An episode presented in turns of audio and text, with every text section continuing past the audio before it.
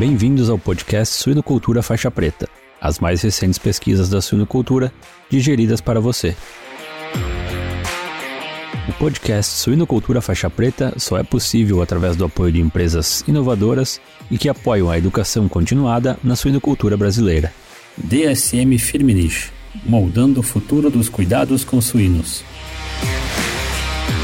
Olá, sejam bem-vindos ao Suinocultura Faixa Preta. Eu sou a Inês Andretta e hoje nós estamos recebendo Darley Velasque Nogueira, o Darley que está finalizando o curso de zootecnia aqui pela URGS. Darley, muito obrigada por aceitar nosso convite e estar tá aqui com a gente hoje. Oi, prof, muito obrigado. É um prazer poder falar um pouquinho aqui com vocês.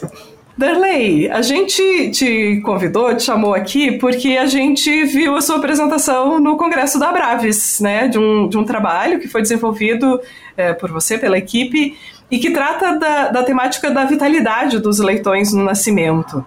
É, você pode contar um pouquinho para a gente o que, que é essa vitalidade, qual que é a importância dessas, dessas avaliações? Então, prof, uh, hoje, hoje em dia, os parâmetros de vitalidade eles são amplamente estudados e é de conhecimento muito para a questão da, da saúde humana. Ou seja, quando uma criança nasce, tem uma série de fatores que os médicos levam em conta para saber o status de saúde da criança, questões de para que, para que assim esses, esses parâmetros eles consigam eles consigam prever o que aconteceu na, na vida intrauterina e os impactos que, ele, que, essas, que esses parâmetros eles podem, eles podem levar na criança após o nascimento. Né? E com relação aos animais, isso esse é, ele é estudado, esses parâmetros. Então, por exemplo, ruptura de cordão, oxigenação do animal logo após o nascimento, a presença de mecônio, uh, glicose, por exemplo, são parâmetros que eles são avaliados e te dão um feedback de como estava a saúde do animal ali na fase intrauterina e consequentemente como o animal vai, vai desempenhar todo o seu potencial genético na, depois do nascimento, né? Só que esses parâmetros, eles são sempre analisados de forma isolada, ou só glicose, ou só oxigenação, ou só ruptura de cordão, por exemplo, mas essa a interação entre eles ainda não é muito bem entendida. E na produção de suínos ela é quase que inexistente. Então o grupo ela, ele diagnosticou essa falta de informação com relação a esses parâmetros de vitalidade e a ideia foi tentar entender o, quais, são, quais eram os parâmetros que afetavam, afetavam na vitalidade do leitão e também no consumo de colostro, né? Porque a gente entende que o, o colostro ele é a fonte única de, da imunidade né, do animal, visto que nos suínos ela é uma a passagem é, é de forma passiva, né? Ou seja, passa da mãe pro, pro, pro recém-nascido. Então, se o animal ele apresenta uma boa vitalidade com relação a esses parâmetros, ele vai desempenhar sua vida produtiva de forma muito melhor, né? Então ele vai poder expressar o seu máximo poten potencial genético, comparado com os animais que, por exemplo, não, não puderam consumir a quantidade de colostro que é necessário, né? Então ele não vai consumir esse alimento e, consequentemente, vai ter um impacto negativo durante toda a vida de produção dele. Muito legal. É o Apgar, né? Dos bebês. Eu lembro quando o Pedro nasceu, eu fui lá olhar a notinha que ele tinha tirado no Apgar. É, muito legal. E, e, assim, nos bebês, né, existe esse protocolo já fixo, assim, do que olhar dos scores, né, dos bebês humanos. E nos bebês porquinhos, como vocês fizeram essas avaliações? Eh, primeiro, assim, né? Quais avaliações vocês fizeram? E elas foram feitas logo depois do parto? Em quantas fêmeas ou quantos leitões vocês estudaram para esse trabalho que foi apresentado na Braves? Então, nós a, a, nossa unidade experimental foi a leitegada, né, da, da, da, fêmea. Então, a gente, logo após o nascimento, a gente verificou alguns parâmetros. Por exemplo, a ruptura de cordão, ou seja, se o cordão ele está íntegro logo após o nascimento, ou se não está. A presença, a presença de mecônio também, que é um fator determinante na, na, na saúde intrauterina do animal e, e impacta uh, diretamente né, na, na, na, vida do animal após o nascimento. A oxigenação dele, né, que a gente consegue que a gente consegue mensurar também a frequência cardíaca, a temperatura retal e a glicose.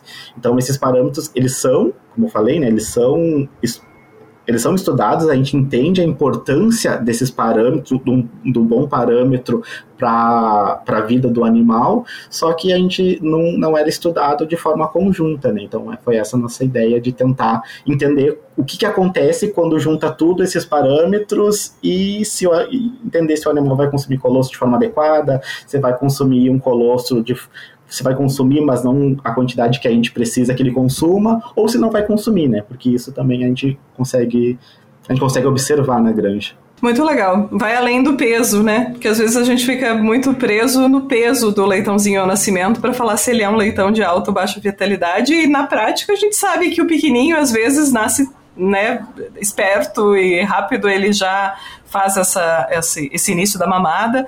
E não necessariamente o grande vai ter mais vitalidade, o pequeno vai ter menor vitalidade. Pode acontecer Sim. essa correlação, mas ela não é uma regra fixa. Bacana. Claro, claro. E a gente entende que, por exemplo, mesmo o leitão nascendo uma forma mais leve, se, se ele tem um parâmetro de vitalidade bom, ele vai consumir o colosso ele consegue se recuperar, né? Então, a literatura nos traz isso de forma, de forma muito clara. Mas, claro, se o animal não consumir o colostro, vai penalizar ele pro resto da vida de produção, né? Então... Legal. E aí, como é que foram os resultados? Eu já vi a tua apresentação, né? Mas conta pra gente aqui que, que Quais foram as, a, essas variáveis né, que vocês estudaram, essas que você comentou logo depois do nascimento do leitão? Quais delas estavam mais associadas à sobrevivência desses leitões e a, a, uhum. ao consumo de colostro também? Então, uh, o primeiro parâmetro que a gente conseguiu observar que, que houve diferença é na ruptura do cordão umbilical. Então, a ruptura do cordão umbilical, ele, ele impacta negativamente no animal por diversos fatores, né? Pode ser por um parto de forma que, que demorou para ocorrer. Uh, a literatura também nos mostra que a indução ao parto impacta diretamente na, na, na qualidade do, do, cordão umbilical e, consequentemente, na possível ruptura, né? E, e, o, e, o, e o cordão umbilical ali na, nos momentos antes do nascimento, ele é a fonte principal de oxigênio do animal.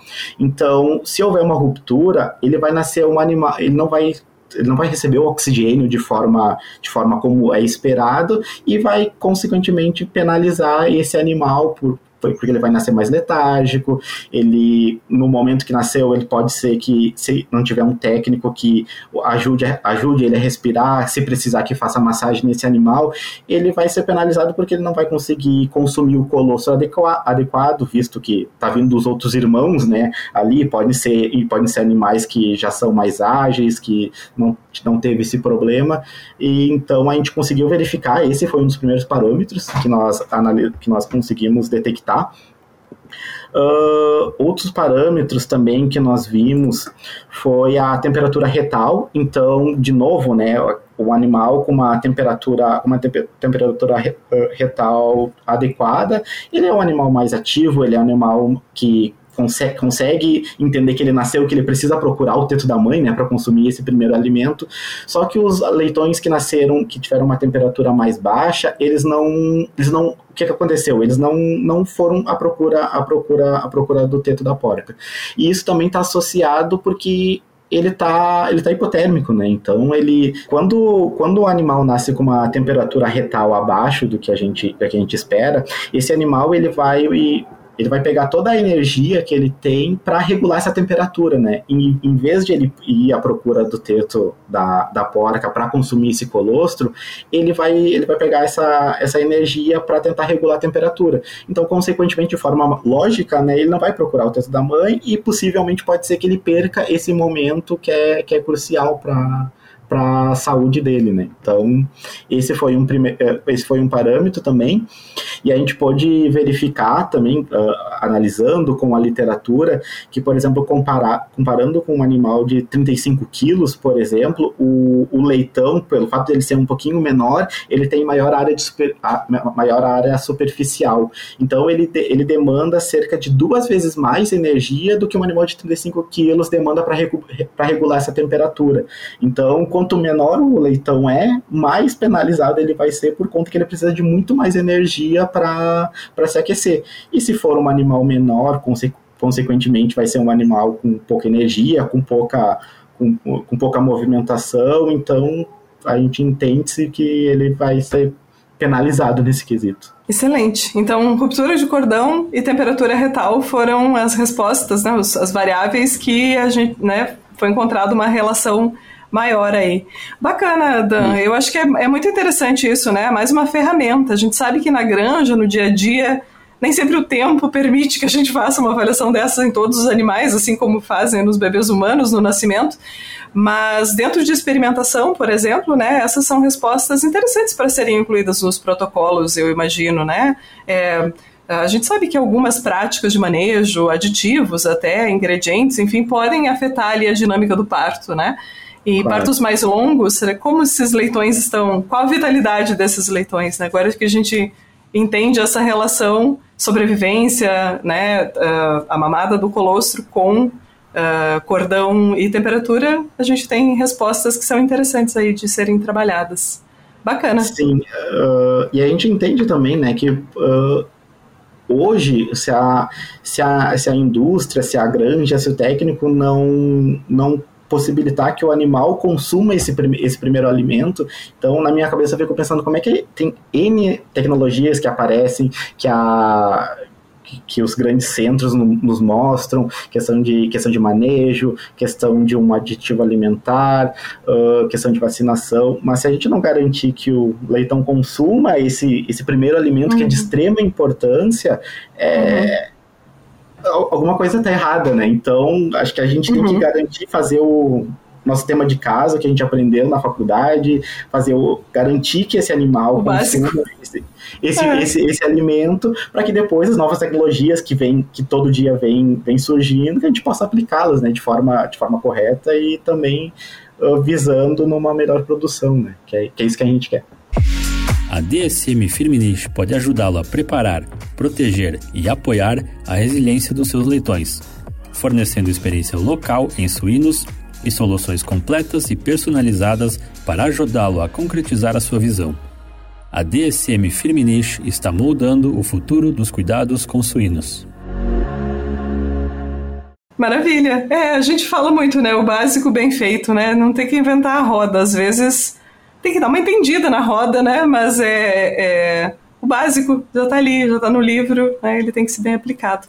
Bacana, Darley. Muito obrigada pela tua presença aqui, por compartilhar esses dados com a gente, esses resultados. Muito obrigada. Obrigado, prof. Eu também gostaria de agradecer aos demais colaboradores do grupo, né? Visto que esse não é um trabalho de forma, de forma singular, é um grupo inteiro que está por trás desses dados, então todos eles foram de grande, de grande importância para que a gente pudesse trazer esses, esses resultados no, na Braves, né? E muito obrigado a todo mundo, obrigado a senhora também. É, coletar vitalidade não é, um, não é uma coisa fácil, né? Experimento em granja, dá, dá um trabalho. Mas vale a pena, no, no final vale muito a pena. Obrigada, Darley. E muito obrigada também a todos que ficaram com a gente até o final desse episódio. Um grande abraço e a gente se vê no próximo. Oi, pessoal. Eu sou a Inês Andretta, sou host do podcast Suenocultura Faixa Preta e hoje eu tenho um recado importante para os pesquisadores de plantão. É, bom, nós aqui no podcast estamos sempre em busca dos melhores e dos mais recentes projetos de pesquisa para compartilhar com os nossos ouvintes. Então, se você é um pesquisador, tem resultados bacanas e quer vir aqui conversar comigo e compartilhar esses resultados com os nossos ouvintes, esse convite é para você.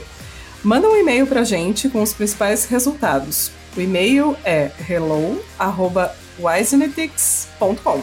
A gente aguarda o contato e até a próxima.